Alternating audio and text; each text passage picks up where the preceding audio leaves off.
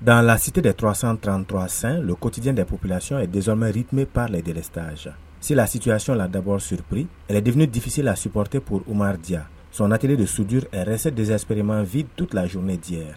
Nous ne savons pas pourquoi cette coupure est venue en ce moment précis. Non seulement nous sommes dans la période de forte chaleur, mais aussi il y a le mois de carême. Aujourd'hui, l'électricité, ce n'est plus du luxe. Si il fallait qu'on nous coupe le courant pendant toute une journée ou même 48 heures, c'est comme si on est là, on nous empêchait de vivre. Parce que nos prix de condiments, la charge de la famille dépend de ce qu'on gagne au niveau de l'atelier. Les longues et brusques interruptions de courant affectent surtout les ateliers de couture.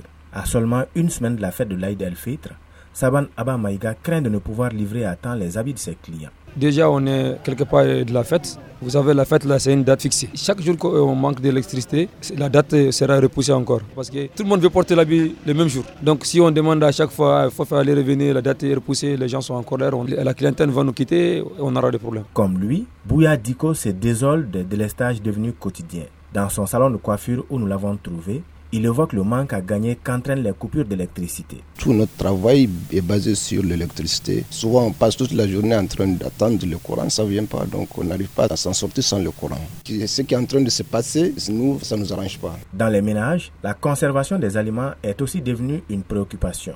Avec la chaleur couplée au manque d'électricité, les produits périssables ne peuvent pas être mis au réfrigérateur. Karim Traoré, Tombouctou pour Mikado FM.